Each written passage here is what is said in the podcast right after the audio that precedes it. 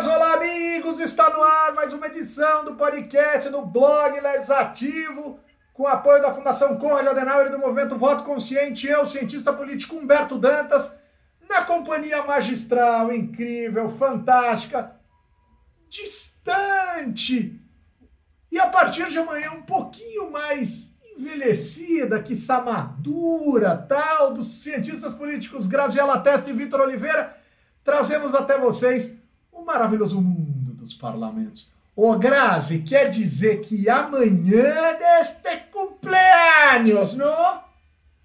Eu acho que tem uma certa idade que a gente não precisava mais é, cercar de pompa essa situação, né? Não sei se é exatamente uma comemoração, mas sim, amanhã o inferno astral termina, então precisamos comemorar. Ah, então a comemoração não é pela idade, é pelo fim do inferno astral, mas pelo menos a gente está comemorando alguma coisa. Sim, sim, precisa se comemorar. Chique demais. Tá bem, Vitão? Vitão, você tá se sentindo sozinho, sem a gente aí, velho? Pois é, tô aqui no mesmo lugar onde a gente, semana passada, né, estávamos todos juntos aqui, já levemente alcoolizados. Ao longo do programa ficamos pesadamente alcoolizados, mas é isso, tô feliz. Hoje eu não posso consumir o goró, então eu pergunto: quem de nós três representará o universo etílico nesse programa hoje? Não tá comigo. Caramba, velho. Acabei de chegar correndo aqui de uma reunião para poder gravar o podcast em tempo. Acho que hoje, hoje vai ser sóbrio. Caramba. O programa hoje vai ser meio broxoleta. Ai, que horrível. Mas tem o aniversário da Grazi, Alto Astral. Né? Eu, eu não posso, porque eu estou dando aula, eu estou no intervalo da aula. Tem um intervalo de uma hora e dez para jantar, e em uma hora eu gravo o podcast e volto para o programa. Pessoal, vou começar com uma pendenga. Jair Bolsonaro, né, Jair Bolsonaro, precisa indicar seu líder no Senado. Fernando Bezerra Coelho, depois que perdeu a indicação para a vaga do TCU, ou seja, depois de dizer que já não queria mais mesmo ser líder, porque você quer ir para o TCU, você está querendo abrir mão até de ser senador. Ele pim, rapelou. E aí Bolsonaro tem que escolher alguém, e ao que tudo indica, o escolhido seria o suplente de Anastasia, que foi o escolhido para ir para o Tribunal de Contas da União. Então, Anastasia sai, seu suplente Alexandre entra, é do PSD, e Bolsonaro teria conversado com esse homem, que já foi deputado federal, parece que é servidor de carreira do Legislativo, etc. Entraria este sujeito como líder do governo. Só que aí, Vitão, uma parte do PSD vira e diz: ah, não, esse cara não fica no PSD se ele virar líder de um governo que a gente não quer que exista, ou que conste, ou que a gente não gosta tal. Agora, o Fábio Faria não é ministro das comunicações e é do PSD? Então eu queria uma explicação desse elemento todo aqui. Por mais que ele já tenha dito que vai sair do PSD. É, então, era isso que eu ia dizer. O Fábio Faria meio que. É, é, muito fácil fazer piada com o Faria do nome dele, né? Eu não vou fazer isso. Mas o. Faz, o... Por que não? Por que não? Não, não, vou deixar para o Humberto. Ele provavelmente já tem umas duas engatilhadas. O, o Fábio Faria já, já disse que vai sair do partido, né? E ele claramente, é, assim, ele tem uma agenda é, própria, né? não é partidária. Inclusive dentro do governo, ele é um cara que não é visto assim como alguém, como eu posso dizer assim, muito é, que joga com os coleguinhas, né? Ele é Fábio Faria Futebol Clube, né? É, e, e, e, se depender dele, ele joga quem tiver do lado né, para baixo. Então, assim, de uma certa forma, o que é constrangedor nessa história toda é o PSD de um cara que nem o Kassab, que é tão vocal contra o governo, né? Ele fala tanto contra o governo, que é curioso para a história política do Kassab, né? Não é um cara que costuma falar muito, mas tem falado muito, né? Já de alguns meses do, do Bolsonaro é, e do seu governo e tal, é que eles não tomaram nenhuma atitude com relação ao Fábio Faria, podia ter expulsado, enfim, acho que preferiram não, muito provavelmente por conta do suplente, né? E tal, né? Porque aí ele viraria dono do mandato, poderia dar algum problema e tal. Mas é, perde um pouco da moral, né? Perde um pouco da moral. Né? Eu acho que é muito mais para marcar posição midiática, inclusive, porque saiu em todo lugar, né? Que o suplente do Anastasia, que é do PSD, ia ser né, líder do governo. Aí acho que foi muito mais para marcar posição do que é, propriamente assim, pra, por conta do efeito disso na, nas políticas públicas. Né? Tem outro ponto, a viu, Grazi? volta para aquela, aquela eterna crise e esse eterno imbróglio institucional que é essa suplência freestyle do Senado. Né? Isso é uma coisa muito. É, não tá, tá fazendo cada vez menos sentido, ainda mais agora que está engatando federação, que tem uma ótima perspectiva é, para a coisa ficar mais ideológica, a aliança entre os partidos, vai ficar cada vez mais ponto fora da curva essa suplência é, doida de, de, Pode ser de outro partido, pode ser de outra coisa. Precisa ser uma coisa mais bem, bem ajambrada, esse negócio da suplência, sem nenhuma dúvida. Não, mas será que não é o caso apenas de um? O caso apenas de tornar mais pública a existência desses substitutos? Esse é um ponto. Né? E o segundo ponto é: o mandato do Anastasia não acaba agora? Quer dizer, o suplente dele, claro, o governo também, em tese, acaba no fim do ano, se o Bolsonaro for reeleito. É um outro governo.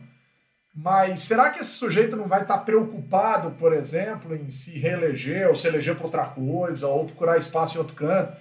Eu fico perguntando se um suplente que assume tão no fim do governo não é um cara quase assim, sem legitimidade, sem legitimidade não, mas sem expressão de mandato. Bolsonaro gosta de escolher umas figuras assim menos assim, tipo delegado Valdir, Major Vitor Hugo, coisas meio nada a ver, assim, eu não sei, cara, não sei, tô exagerando. Bolsonaro não tem velhos amigos, né? Eu acho que essa é a melhor definição do Bolsonaro. Tem o Valdir Jacaré. São novos, são novos. Então, esse cara, como ainda não estava na jogada até agora, ainda não deu tempo para brigar, para se indispor, para decepcionar. Porque é isso, né? Desde o primeiro financiador de campanha até o, o, ministro Mor, que era Sérgio Moro, brigou com todo mundo. Então vai ver que é o que está sobrando mesmo. Ô, ô, Vitão, você sabe que eu tinha um amigo que chamava uma determinada pessoa do nosso convívio, fulano de tal é o famoso dois prazeres. É o prazer de conhecer e o prazer de se livrar. O Bolsonaro é tipo dois prazeres? Você vai dizer, não, ninguém tem prazer de conhecer, né? Alguns têm, né? E aí a gente começa a, é, a entender a perversidade da mente humana, né? Enfim. Mas é, é isso, né? O trauma, o trauma explica muita coisa nessa, nessa vida. Eu acho que é, é, o Bolsonaro tem também uma questão que são as relações de confiança, né? Que ele, que ele cria e cultiva de uma certa forma, né? Mas confiança nos termos dele, né? E tal, porque ele já jogou um monte de aliado por baixo do, né, do caminhão, do ônibus, sem nenhum problema. E, e, acho que agora ele ele está numas de de ter, tá ficando cada vez mais refém dos poucos aliados que ele foi fazendo ao longo do, do caminho, né? Tem os mais antigos, tipo Heleno e tal. O próprio, né? o próprio Fábio Faria, né? O próprio Fábio Faria, que, que é um, um, um novo né, aliado e tal. É, mas é que o Bolsonaro até agora teve numa posição de jogar os outros, né? Mas está cada vez mais perto do momento em que ele vai começar a ser jogado pelos aliados. Né? Então, acho que é um, é um pouco esse o, o problema, né? Ele está ficando refém de uma, de uma situação aí que é desfavorável a ele. Eu acho que ainda tem muito tempo para a eleição, mas está interessante notar como, um, o PSDB parece que fez umas pesquisas internas, pediu para o Dória segurar um pouco a onda, porque a rejeição pessoal ao Dória é muito grande, então pediram para ele ficar quieto até maio que aí o PSDB vai ter aquele horário partidário e vão tentar limpar o cara. Mas de maio, de maio, com 2% de votos para o cara ser presidente da República, pode ser que dê muito trabalho. Muito trabalho. Assim, e eu tô achando que vai dar mesmo. Aí o que, que acontece? Alguns aliados já começam. Eu vou embora para o mundo da Simone Tebet. Então já começou esse rolê dentro do PMDB. Que eu também acho que vai ser difícil de se eleger, mas talvez esteja mais flexível. Tal. Então, um. Dois. O PL rodou umas pesquisas e parece que os resultados, de acordo com um blogueiro do Globo, é, vieram trágicas, né? Mas Agora, cara, você precisava mesmo ter rodado uma pesquisa? Precisava gastar dinheiro com pesquisa? Olha, de 1 de janeiro para cá, hoje é dia 28, já foram divulgadas seis pesquisas. Seis pesquisas. Né? Uma delas, bem encomendadinha por um grupinho que controla um banco e não quer mais soltar pesquisa, foi, foi soltar pesquisa em outro. Essa super pesquisa pró-Bolsonaro, ainda assim o Lula ganha a eleição. Então, das seis pesquisas, o Lula ganha em primeiro turno três. Não estou dizendo qual está certo, qual está errado, se todos estão certos, todos estão errados. Mas em três ele ganharia no limite a eleição em primeiro turno. O PL já tem uma galera dizendo, cara, não vai dar para segurar a onda aqui não, cara. Porque o meu PL do meu estado sempre foi petista, ou é lulista, ou é o raio que seja. O PDT já tá na mesma vibe. Né? Quer dizer, o Weverton. A gente falou disso semana passada, já foi dizer que é o melhor amigo do Lula, tem uma galera que não quer saber do Ciro, etc, etc, etc. Então a sensação que eu tenho, cara, é que tem uma galera que tá desembarcando de qualquer coisa para procurar, para procurar um espaço no bote do Lula. Claro que o bote do Lula pode afundar, mas hoje é o bote do rolê, né, velho? Uhum. É, é, é, curioso, assim, porque a eleição de 2018 foi um ponto fora da curva nesse, nesse sentido, né? Porque o, o tradicional na política brasileira, pelo menos desde 94, é que haja coalizões, essas, é que o, o, os atores políticos antecipem o resultado da eleição e ou pelo menos as chances, né, os principais candidatos e já é, se, é, é, como, como posso dizer, é, que haja uma coalescência deles em torno de é, desses polos, né? Que eles se ajuntem ali a candidaturas que são mais fortes, em vez de tentar sozinhos, né, no primeiro turno e tal. É, o MDB, por exemplo, né, já, já alguma é, é, já, já tinha se conformado em fazer aliança, o Democratas também e tal, todo mundo estava nesse, nesse balaio. Né? Ah, claro, um ou outro, de vez em quando, né, é, ia para fora, mas, mas a regra era os partidos se juntarem né, e fazerem o trabalho que, que é o de coordenação política, que é o trabalho deles, na verdade. Né? Assim, a, a eleição presidencial no Brasil é uma das poucas em que é, a quantidade de candidatos efetivos, né, por assim dizer, que é, é, quantos candidatos de fato ali, né, tem peso na, nas eleições é, é baixo, tende a uma polarização historicamente, né. E 2018 ele, o eleitor fez isso. As forças políticas não fizeram, mas o eleitor fez isso, né, e, e polarizou o voto também. Né? É, então, assim, eu acho que os, os políticos também estão com, essa, com esse aprendizado aí, né?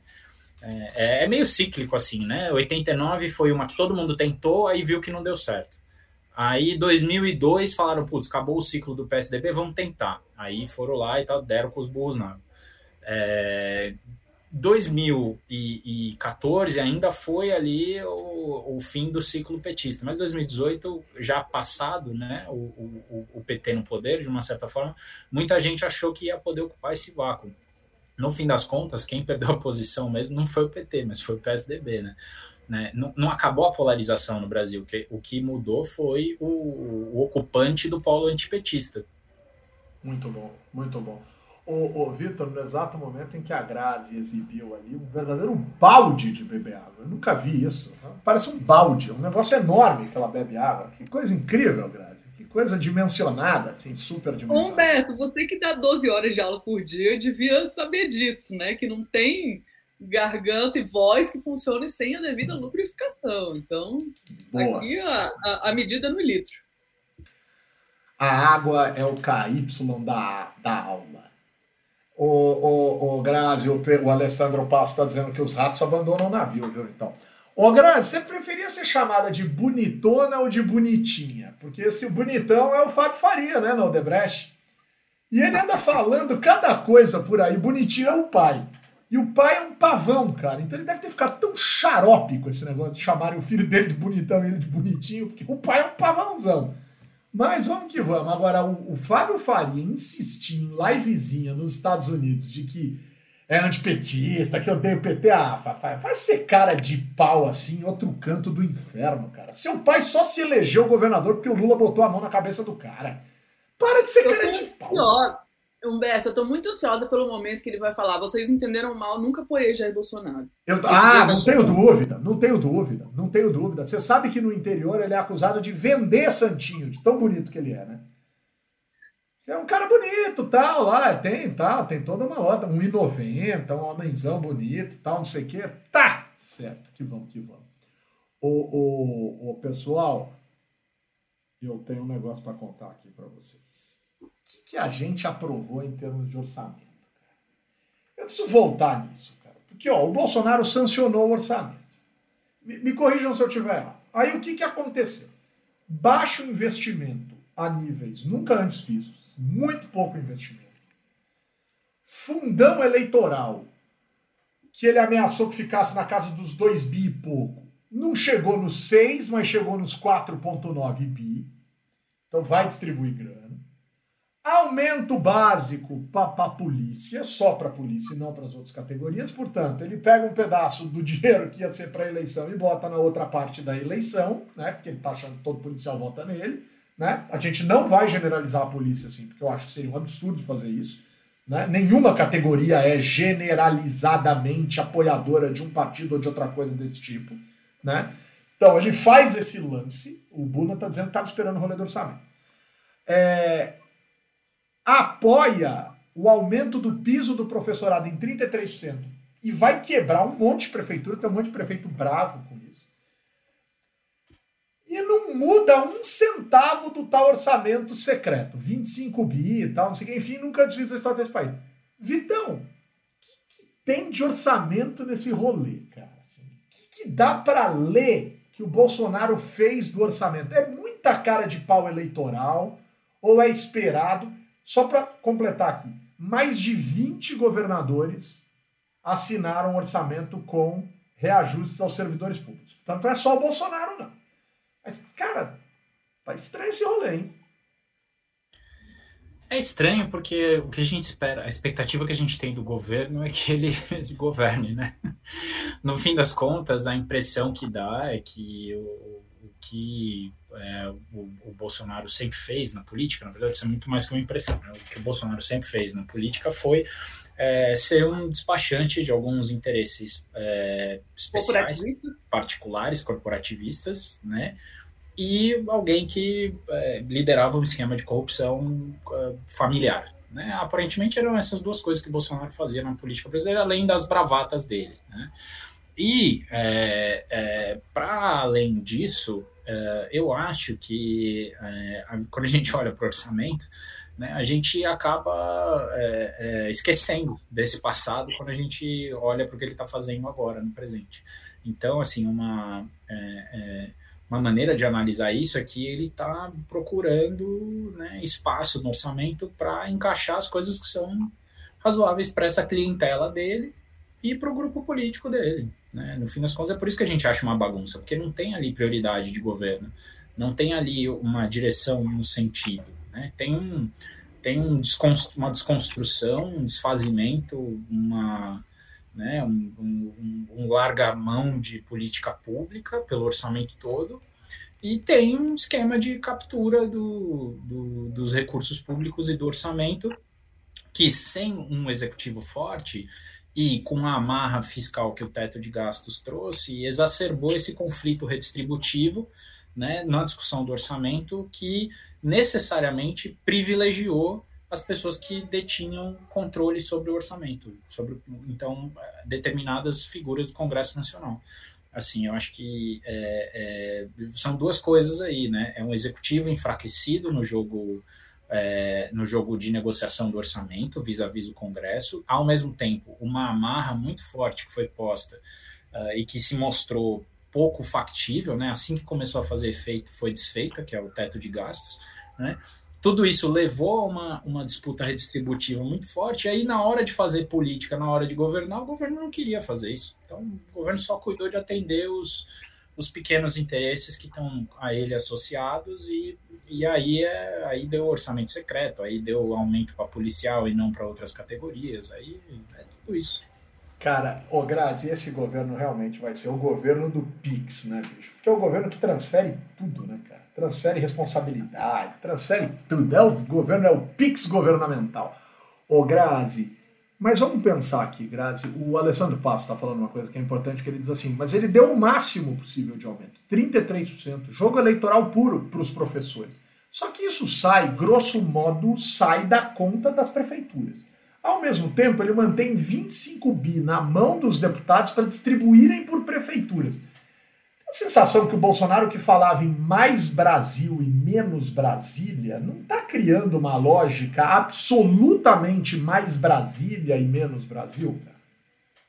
Ele está desafiando, né? A, o, o, talvez a principal novidade no esquema é, da construção da coalizão no Brasil durante o governo Bolsonaro tenha sido o conflito federativo, né? Que até hoje não é que não existisse, mas era muito menos aberto, né? Era muito em, em, algumas questões pequenas ele era latente. Ah, o conflito federativo é aberto, então a impressão que dá é que de fato o Bolsonaro desafia os prefeitos é, quando faz isso, porque ele sabe que o, o que está na ponta vai sofrer eleitoralmente muito mais no impacto, por exemplo, de, de, de não, não topar ou, ou, se colocar contra o aumento uh, do, do, do, salário de um professor primário, né, do, do piso do salário de professor. Ao mesmo tempo, para ele é confortável, porque isso não impacta uh, de forma relevante a, o dele, né? A preocupação dele, que são as emendas do orçamento secreto para pensar na reeleição. Agora, a, nessa, nesse cálculo todo do Bolsonaro, a parte que a conta não fecha e que eu quero entender, porque eu não tenho nenhuma dúvida que o Bolsonaro é muito mais esperto do que eu, né? é como que ele está esperando o retorno político de apoio desses parlamentares para quem ele está dando, dando dinheiro, por assim dizer, né? mas para quem ele está liberando emendas. Ele está realmente esperando que essas pessoas vão apoiá-lo e que isso vai ser decisivo, porque senão ele não estava. Isso é, é desgastante para ele, dar essa quantidade de recursos, né? Ele, tá, ele deve ter alguma coisa que eu não estou vendo, que a gente não está vendo, que vai fechar essa conta. Não é possível. Cara, a minha pergunta nesse sentido, ou a minha dúvida nesse sentido, é se ele acha que ele vai conseguir fazer com que parlamentar e prefeito se distanciem ou se estranhem.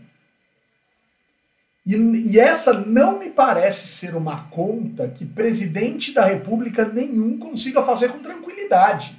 É difícil mesmo.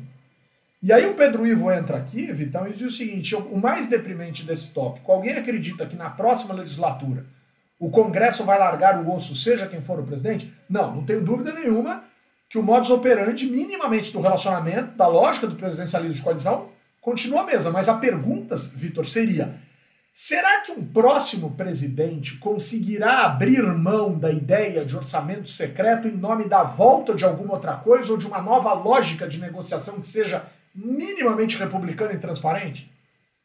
Com essas regras e incentivos que estão aí, não. Inclusive, acho que um dos motivos da gente, da necessidade da gente mudar a regra do, do teto, por exemplo, é de dar espaço para ter um novo tipo de acordo entre executivo e legislativo para, sabe, a, a exemplo do que aconteceu pós anões do orçamento né? Você precisa dar transparência para esse processo urgentemente. Assim, é uma, as consequências de longo prazo são terríveis. As de curto prazo já são péssimas, assim, mas as de longo prazo são terríveis se a gente não sair desse modelo. Porque aí sim é dar razão para tudo que se critica e se fala da política brasileira, que é clientelista, que é não sei o que e tal. Porque aí começa a ser de fato, né? Você começa a ter um sequestro do, do orçamento dos ministérios que não há, não há é, presidente nesse país que vai conseguir fazer política pública, sabe? Não, é, não, não tem como.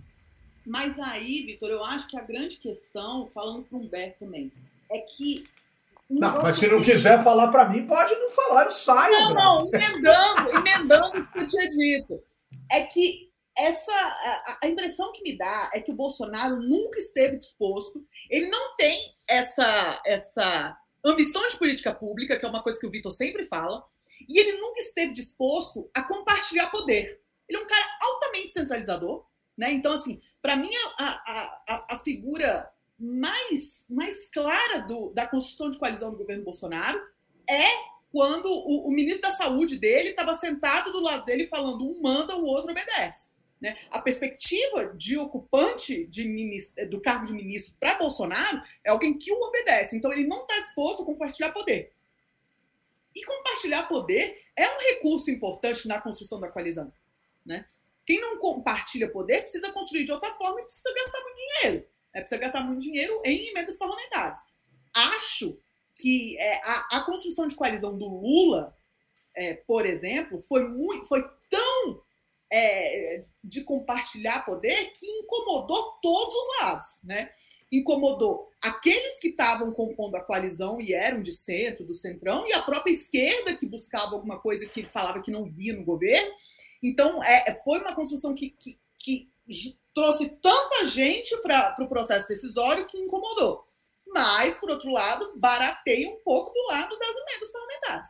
Né? E sobre a questão do orçamento secreto, Humberto, pelo amor de Deus, isso tem que ser cobrado no momento das eleições. Isso tem que aparecer em debate, tem que fazer, tem que fazer os caras fazer um compromisso público, entendeu? Cada um dos candidatos falar, eu vou acabar com essa porcaria, porque é uma, um, um negócio, do ponto de vista democrático, são cinco passos para trás, cara. É muito, é muito complicado, é uma coisa que a gente não pode, não pode deixar é, que continue, que siga. Né? Isso precisa entrar como compromisso eleitoral, isso precisa estar em debate. Pois é, o problema é que a, a gente, a, a, parcela da sociedade que tem uma percepção sobre o quão danoso é isso e pune seu deputado ou deputada não é acompanhado por outras parcelas da sociedade que ou louvam isso ou não né, percebem a importância e a relevância disso. E aí a gente acaba mantendo alguns, enfim, é um negócio tenso, precisa partir de uma ideia de exigência de transparência. O ativismo do judiciário enfrentou e depois recuou 80 passos. A ministra Rosa Weber foi para cima, depois foi é, convencida de que não era bem assim. É, me parecia que ia ser uma coisa temporária, de repente é uma coisa que não acaba. Eu, eu queria saber que conversa foi essa que se teve no STF para o STF recuar. Eu acho que recuar um passo era esperado, dois era razoável, mas a sensação, Graça, é que o STF recuou uns oito passos nessa história.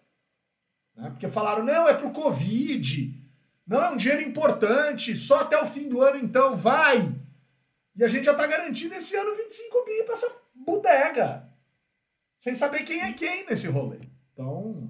Agora, Humberto, eu, eu tenho a impressão que o STF, no governo Bolsonaro, teve que operar na construção da legitimidade própria também, né? Porque é, o presidente Jair Bolsonaro, do mesmo jeito que ele criou essa, essa, toda essa crise que eu falava federativa, ele elegeu como inimigo o STF, né? Você vai procurar essa, essa, o chorume das fake news que, que circulam por aí, o STF que está acabando com o Brasil. Né? Nessa lógica dele de construir um inimigo, ele, o, STF é esse inimigo que ele constrói. Então, o STF, a impressão que dá é que ele tem uma certa é, um limite do que ele está tá, tá pisando em ovos, sabe? Tá, volta atrás porque às vezes pisa em ovos, é, sabendo que corre certo risco, o que é, um, é, do ponto de vista democrático é algo assustador, né? É algo é. assustador. É. Mas do ponto de vista democrático, uma coisa é pisar em ovos, outra coisa é chutar os ovos, né? Hoje o Alexandre Moraes chutou os ovos, né, velho? Porque ele. Rapaz! Não, chutar o ovo da galinha no chão. O ovo tá lá, o cara vai lá dar o bico e suja o sapato de gema e, e, e, e, clara. É isso que eu tô dizendo. Tá bom, tá bom. É, tá é isso que eu tô dizendo. O William, o William que deu boa noite aqui pra gente, o, o Henrique Fix está rindo aqui. Mas o Henrique, que deu boa noite pra gente, está dizendo da certa dificuldade de romper com esse clientelismo no futuro. E é mesmo.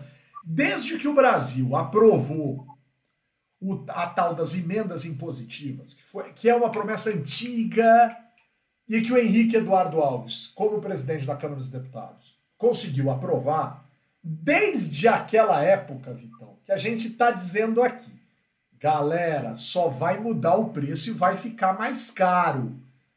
Cara, se acabarem com esse orçamento secreto, daqui a pouco os caras estão empenhando minha casa para dar pro deputado. Né? Minha casa, minha vida. A gente precisa comentar mesmo? Tá, deixa eu falar. Que, já que você me tratou desta forma, eu gostaria de dizer que Dona Sueli Você pediu, a gente. Sueli está aqui com a gente. Então, luz que me ilumina o caminho e que me ajuda a seguir. Tcharam! Vitor, deixa eu falar um negócio sobre o parlamentarismo britânico. Eu estou assistindo aquela série é, The Crown. Estou começando. Eu não gosto de nada do século XX para frente. Eu gosto tudo para eu gosto tudo para outros tempos históricos. Não vão começar a zoar comigo aqui. Né? Eu gosto de. Eu não gosto de nada. Que, da sua época? É, exato. Não, não dizer, eu não gosto de nada que tenha motor, arma de fogo. Eu gosto de umas séries velhas, assim, de tempos muito passados. Mas aí a gente começou a assistir e tal, e eu, e eu fico bravo, cara, porque eu percebo o quão importante é o espírito republicano. Né? E eu vejo a série e vou ficando estressado, cara. Putz, aquele mordomo idiota da temporada 1. O, o, o, Churchill também me irritou, enfim, pelo amor de Deus. Tô, ficando irritado com aquela porcaria. Mas, mas, é, eu queria falar uma coisa sobre o Boris Johnson. O Boris Johnson, cara, é, para mim é um crápula, assim, um cara deprimente, assim, um cara esquisito. O jeito que ele atuou no Brexit, o jeito que ele fez um monte de coisa, como ele virou primeiro-ministro. Eu acho o Boris Johnson uma porcaria, mas é uma. O cabelo dele. Não, eu não sei, eu não sei. Cabelo, definitivamente. ah, eu não posso falar nada. Não tem lugar de fala. É, boa! Eu não tenho, eu não tenho penteado de fala nessa história. Mas o, o Boris Johnson é um crapa. Mas, cara, tem um detalhe aqui. Estão querendo que o cara saia porque ele deu festa, festa, festa, festa. E eu acho super correto. Aí vem alguém e diz assim: é, ele devia sair mesmo. Porque ele deu uma festa em plena pandemia, antes, no dia anterior ao funeral do filho da rainha. Ah, gente, na boa, cara. Na boa. Eu não consigo ter espírito para entender isso. E, e, assim, eu estou pedindo ajuda de vocês. Porque, cara, é por causa da pandemia e de qualquer pessoa que morra. Aí, ah, mas o filho da rainha. Vitão, me ensina, me ensina a ser britânico, velho. Eu não consigo, cara, eu não consigo. Eu? Logo eu? Você tem uma coisa menos britânica que eu, cara. Mas, cara, eu tô. Assim, porque assim, cara, tem que respeitar esse ponto. Quer dizer, o cara não tem que dar festa. Por quê? Porque tem uma pandemia. Crápula, desgraçado do inferno. Não, mas porra, além de tudo. Não tem além de tudo, velho. Não tem além de tudo. Ou tem. Marido da rainha, perdão, o Alessandro Passo tá me corrigindo. O playboyzão, né? Porque na série ele é um playboy, né? eu não, eu não, não vejo essa série assim, mas enfim, de toda forma. Não o, você quer, que eu, você quer que eu comente do Boris Johnson? Então, então eu queria, queria falar do Boris Johnson, cara. Quer dizer, o Boris Johnson tá errado mesmo, mas ele tá mais errado hum. porque ele faz uma coisa errada na véspera do não sei o que, que era filho da rainha. Eu não sei entender isso. Assim, eu não tô zoando, não tô ironizando, não tô sacaneando. Ah, mas eu acho que não foi isso, não, cara. O que pegou foi a contradição dele com relação a tudo que ele vem falando nos últimos meses, entendeu? E, e o que pegou também é porque ele está diante de uma situação instável no parlamento, em que o partido dele tem maioria, mas não há maioria tão tremenda assim. E os é, o, ao mesmo tempo, a Inglaterra, o, o, o Reino Unido está passando por isso faz um tempo já, que é, é, você ter maiorias pequenas, né? Ou que necessitam eventualmente de um terceiro ator para complementar e formar maiorias, né? Então, o modelo de Westminster ele está em xeque nesse sentido, porque é, já nos últimos anos, assim, foram poucos, acho que desde o do Tony Blair para cá, né, os, os primeiros ministros têm ficado pouco tempo no poder né? Teve aí o David Cameron, teve, né? Enfim, passaram aí uns quatro, acho, né?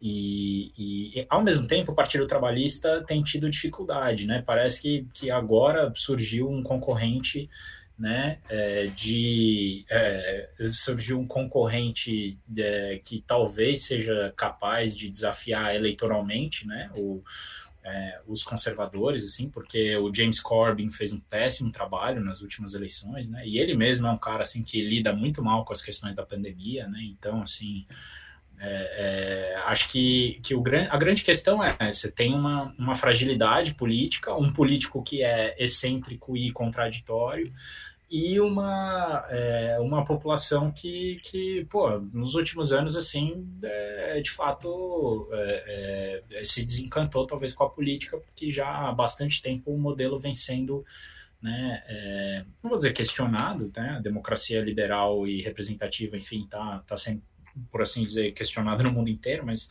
num dos berços dela, né, é, você tem um desencantamento aí com, com as forças partidárias tradicionais que, que não é subestimado, assim, também, né, mas esse é um problema que a gente está super acostumado aqui no Brasil a lidar, né, inclusive a gente falou sobre isso semana passada. Eu acho que quando a gente estava. Perdão, Grazi. Eu acho que quando a gente estava falando do Bolsonaro ser agressivo, o, o Henrique Fix quis lembrar do rato aquado grita. Cui! Cui! Mas diga, Grazi. Não, Beto, eu ia falar que, bom, em primeiro lugar, sobre a série, você sabe que eu sofro de insônia há muitos anos, né? Quase desde criança eu sofro de insônia.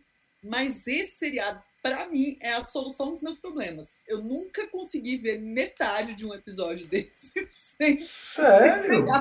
Sono. Seríssimo. A Karina dorme em todos e eu fico prostituto da vida em todos. Não chego assim 15 minutos, não consigo. Entendo a importância histórica, acho os atores fantásticos, mas não dá. Eu vou Agora, parar de isso. Agora, sobre o Boris Johnson, Humberto, uma coisa que é, é que, que para mim fica muito marcada é que ele era foi um cara que pegou o estava é, é, é nessa nuvem do Lopes Obrador, do Donald Trump, do próprio Bolsonaro, dessas figuras é, muito, muito quase populistas, né? ou populistas, dependendo de quem está analisando, e de, de uma direita mais, mais à direita do que se estava, estávamos acostumados a ver governando de fato, né? que existia no parlamento, mas que não governava. Então ele era um cara de uma direita muito direita, que era, inclusive a princípio, um negacionista de vários elementos da pandemia, e que depois, quando assumiu como primeiro-ministro, caminhou um pouquinho para o centro e passou a aceitar né, é, medidas sanitárias, enfim, né, a, a, a, a não, não negar nesse tanto que, que seria pensado. Agora, com todos esses escândalos que estão saindo, de quando ele fazia festas e fazia reuniões quando estava limitando de forma muito efusiva que a população fizesse, está pegando muito mal e faz todo sentido. Né? E ele está. O Boris Johnson, pensando nessa, nessa talvez nesse. É, nisso que eu estou fazendo de colocar ele nesse balaio, que talvez seja um pouco forçação de barra, mas, mas vamos lá. Ele sofreu com a pandemia do mesmo jeito que esses líderes populistas sofreram, né? Eu tô é, saiu recentemente um estudo super interessante na Universidade de Cambridge falando sobre como a, a pandemia enfraqueceu esses, essa onda de políticos populistas, né? Então, falando de Trump, falando de Bolsonaro, falando de Lopes Obrador no México, né, sobre como esses líderes tiveram é, o que eles chegam a, a chamar de o, o, colapso da onda populista. Então, usam, inclusive, esses pesquisadores o exemplo claro de, de Bolsonaro quando ele fala da gripezinha. Então, é, talvez Boris Johnson seja, ainda esteja nessa. sofra as consequências disso. Né? E para além de toda a questão da construção da coalizão, que eu concordo perfeitamente com o Vitor, que existe uma, uma dificuldade de formação de coalizão já há algum tempo, é, é ele também vinha numa onda que começou com o Brexit e tudo mais, que já está que já tá virando notícia velha, sabe? Então talvez seja um pouco. E a coisa das festas e de tudo que está saindo agora está reforçando isso, está relembrando quem ele já foi quem ele gosta de falar que não é mais. Né? Isso está pesando muito eu fico com a sensação de que se chega a esse tipo de conclusão, porque esses imbecis chegam ao poder fazendo pouco caso do Estado. E a pandemia é algo que mostra para as pessoas que o Estado tem um papel absolutamente essencial na vida das pessoas. E aí, quando você ressignifica o Estado e vê a idiotice que você contratou para tocar a bodega do governo, né, aí você fala, droga que eu fui fazer. É, pois é, pois é. A culpa é nossa, a responsabilidade é nossa. Daí a gente vê o que faz e para onde vai e vamos ver o que acontece. Ô, ô Vitão, essa semana surgiram aí notícias que a gente nunca sabe de quando foi, mas que aconteceu. Aconteceu, tem vídeo mostrando, etc, etc, etc. Bom, essa semana a gente teve a morte do influenciador. Eu acho que é a melhor definição, porque não é filósofo, não é astrônomo, é um influenciador, é um bom nome. A gente teve a morte, o falecimento do influenciador do bolsonarismo, Olavo de Carvalho, que queiram ou não queiram dizer ou negar, morreu de Covid-19, aparentemente sem tomar vacina, né? É, e obviamente que qualquer morte será sempre lamentada, a vida acima de tudo. Se esse cara era um crápula, era o que fosse, que, que ele pagasse na justiça, ninguém precisa morrer para ver ninguém feliz. Mas morreu Olavo de Carvalho. E começou a pipocar nas redes sociais um vídeo de Teeny Banana dando uma palestra e perguntando assim efusivamente para a plateia o que, que aconteceu em 1776. E ele muito bravo, porque ninguém respondia, até que alguém sussurrou, ele disse, está vendo? Pelo menos alguém sabe. E ele disse, a Revolução Francesa.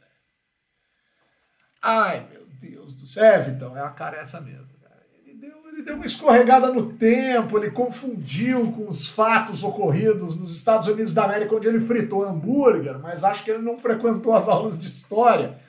Aí ele jogou o hambúrguer para cima, o hambúrguer foi parar em Paris. Sei lá, não entendi nada, bicho. E essa semana foi noticiado que o PTB está abrindo as portas para Eduardo Bolsonaro em São Paulo, porque o Eduardo Bolsonaro está muito desconfiado do PL.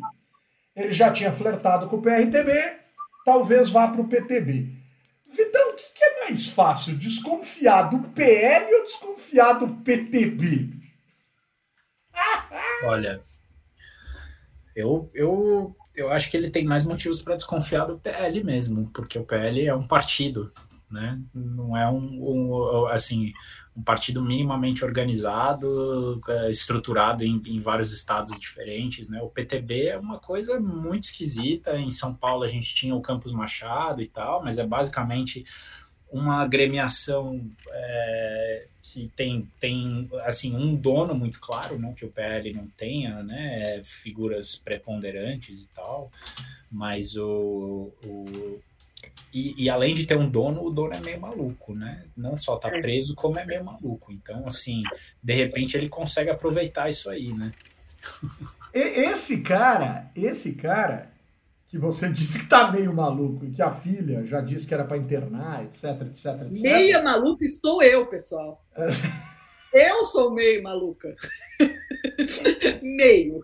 Me, meia maluca é proteção de pé, né? Doida, assim. Mas o, o, o, o, meia maluca é coisa que usa pé de moleque. Ah, nossa, que nossa, para, esquece isso. Mas, Vitor, o meio maluco andou se recusando, recusou a vacina na cadeia e tá com Covid. Roberto Jefferson.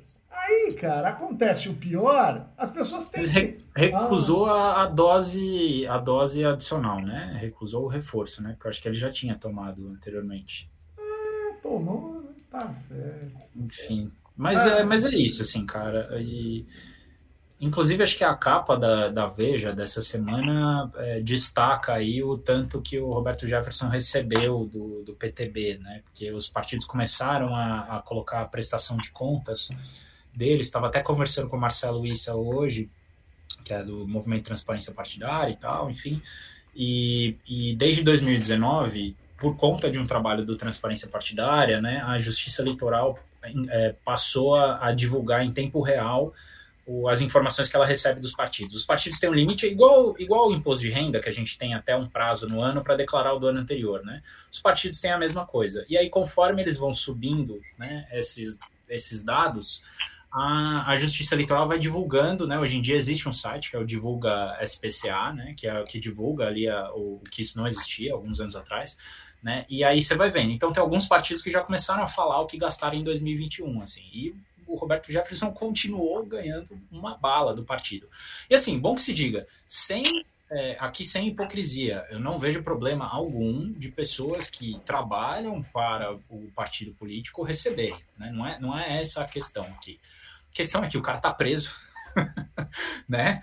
E a gente sabe que o tanto que ele recebe tem a ver com o fato dele ser meio dono do partido, meio não, né? O dono do partido, né? Então, assim, é uma coisa, uma questão de, é, é basicamente ali apropriação de recurso público mesmo, né? Não é um cara que faz é, campanha por aí, né? Enfim. Ô, Vitor, você é charmoso, a Grazi é inteligente e eu dou aula.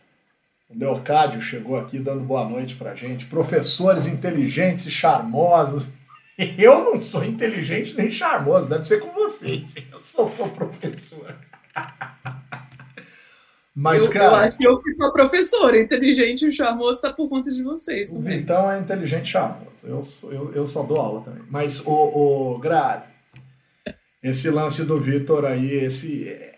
Cara, quando a gente olha para essas prestações de contas, cara, o Adilson Barroso, no Patriota, cara, ele construiu um império em Barrinhas, que é uma cidade minúscula aqui do interior de São Paulo, onde ele mal consegue ser alguém em termos políticos eleitorais, mas ele é presidente nacional de um partido. Lá ele tem até no nome do partido aquelas SUVs gigantes da Mitsubishi blindadas. Assim, é um negócio completamente fora do normal. Assim, completamente fora do normal. Mas a vida que segue, né? Vida que segue.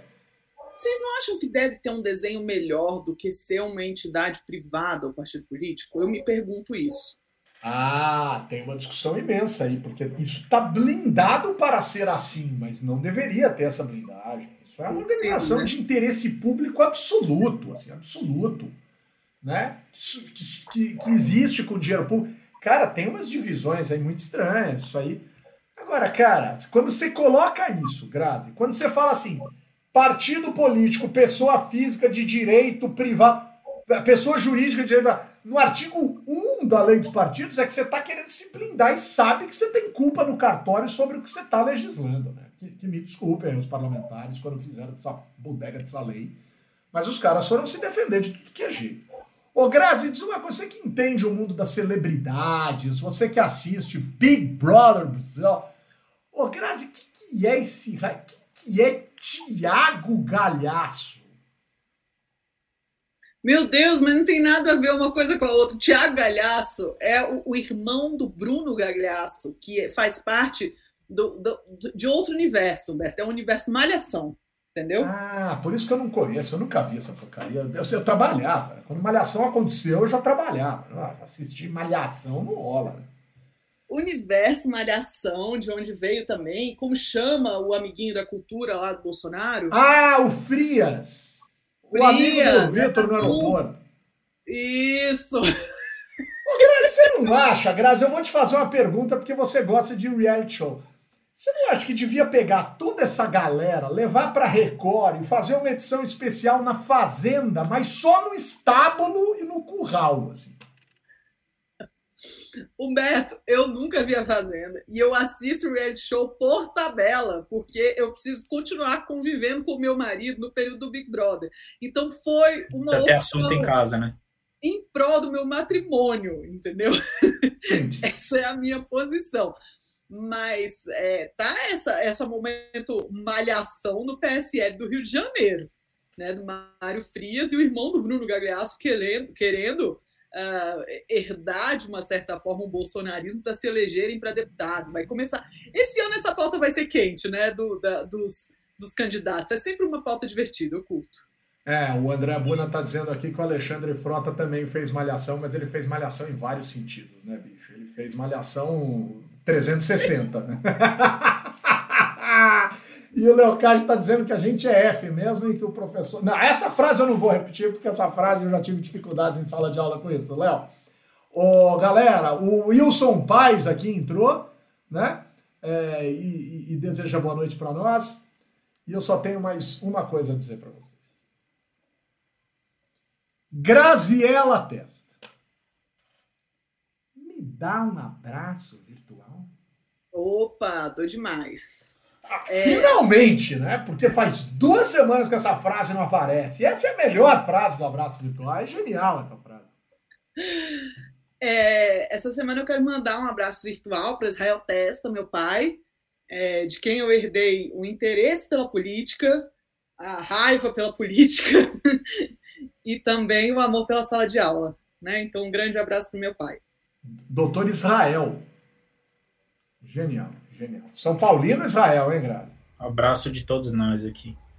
Um grande abraço de todos nós para o pro Mr. Israel Testa e tamo junto, véio. vamos que vamos. O, o, eu falei do Thiago Galhaço com a Grazi porque ele anunciou que vai ser candidato a deputado federal pelo PL.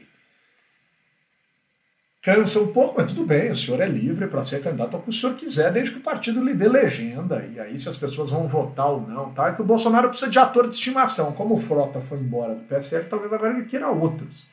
O Vitor Oliveira, me dá um abraço virtual. Não, hoje vou ficar, vou ficar contido aqui. Voltei a ser o Vitor de sempre, sem abraços virtuais aqui, mas um, abraço para todas e, e todos. Pô, então, não perca essa oportunidade. Ah, eu, eu perco. Eu, eu sou muito bom em perder oportunidades. Porque hoje é um dia especial. Amanhã é aniversário da Dona Graça. Então, eu não perco, eu não perco oportunidades de perder oportunidades. E sim, eu sou.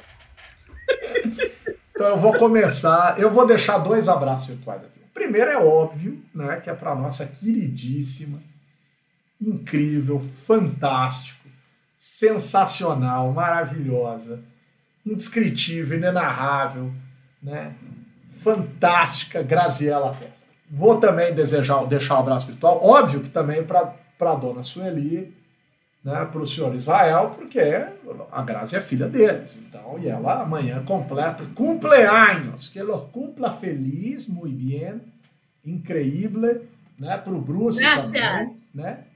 É, o, tem gente que fala espanhol que não pode juntar o dente. Né? E então, um beijo aí para toda a casa da Grazi e, obviamente, por conta do aniversário da Grazi. E o segundo abraço virtual que eu quero deixar aqui, muito especial, é para minha turma do curso de pós-graduação que a gente está falando de política, sob coordenação da queridíssima, queridíssima Raquel.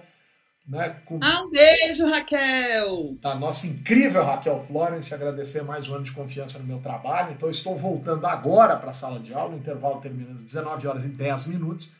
Então, eu quero deixar um beijo, um abraço para Raquel, para o professor Cláudio André e para toda aquela galera que lá está comigo em sala de aula, galera muito boa.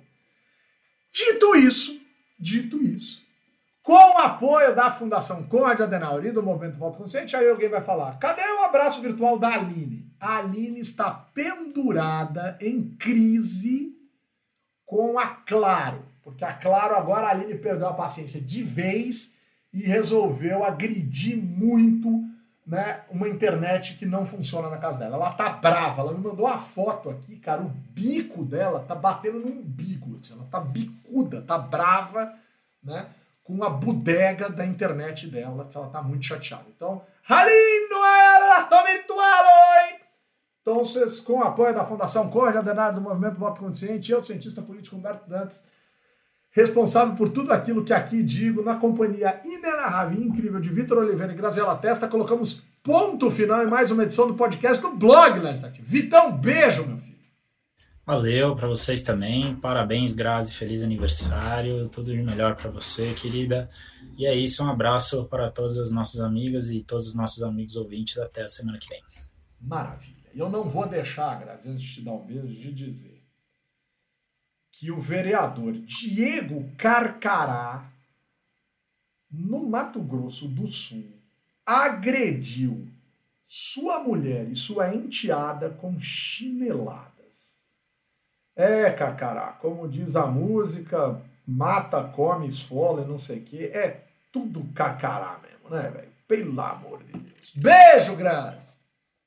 Um beijo, Humberto. Beijo, Vitor. Obrigado aos nossos ouvintes pelo carinho toda semana. Nos vemos semana que vem. Depois manda a foto dos goró que você vai tomar. Tá bom.